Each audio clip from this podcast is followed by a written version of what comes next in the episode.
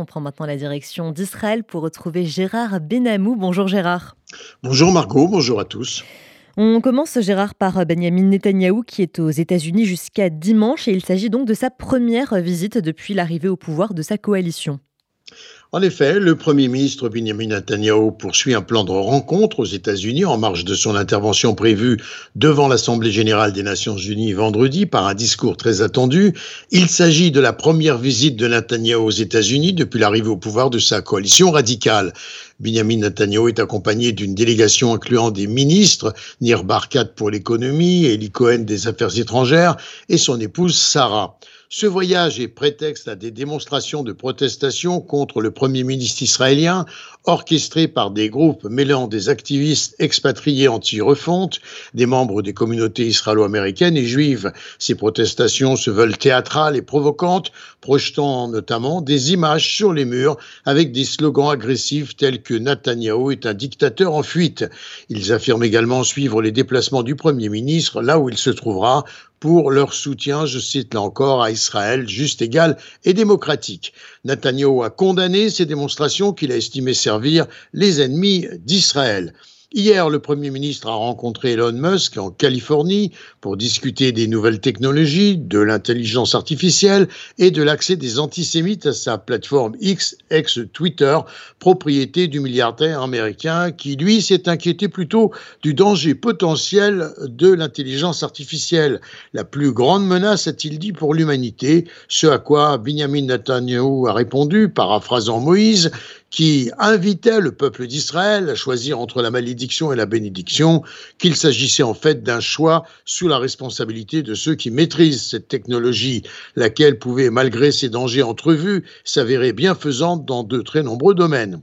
Benjamin Netanyahu a quitté la Californie pour New York aujourd'hui en vue de ses prochaines rencontres en marge de l'Assemblée générale de l'ONU. Joe Biden, demain mercredi à New York, avec lequel les sujets d'importance évidemment ne manqueront pas.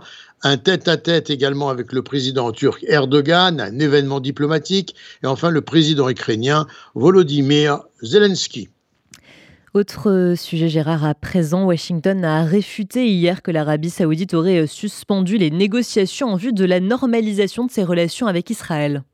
En effet, le département d'État américain a bien affirmé les États-Unis restent déterminés à promouvoir l'intégration régionale d'Israël, notamment en œuvrant pour la normalité israélo-saoudienne, confirmant que les pourparlers se poursuivaient malgré les propos du média arabe Elaf qui avait affirmé que l'Arabie saoudite avait informé l'administration Biden de sa décision de suspendre les pourparlers en raison de l'extrémisme de certains ministres du gouvernement Netanyahu monter sur l'esplanade des mosquées à Jérusalem. En attendant, Riyad réaffirme son soutien impératif à la solution à deux États pour les Palestiniens.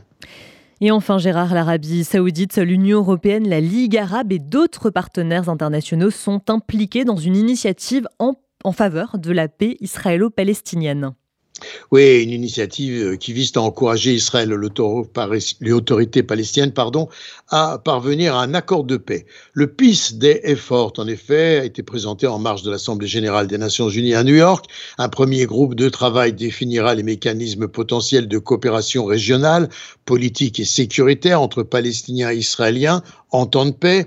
D'autres séances de travail sont prévues, notamment sur l'aspect économique, l'investissement, l'innovation, les transports, l'environnement et l'humanitaire. Et puis, Margot, Place à la détente. L'Institut français d'Israël est heureux d'accueillir un partenariat avec Life Stage à Tel Aviv. Le comédien, dramaturge, réalisateur et metteur en scène français Alexis Michalik, figure de proue du théâtre français, dont la pièce traduite en hébreu Une histoire d'amour sera jouée le 21 septembre à Tel Aviv. Alors, Shana Tova à nos éditeurs juifs, Gérard Benamou en direct de Tel Aviv pour RCJ.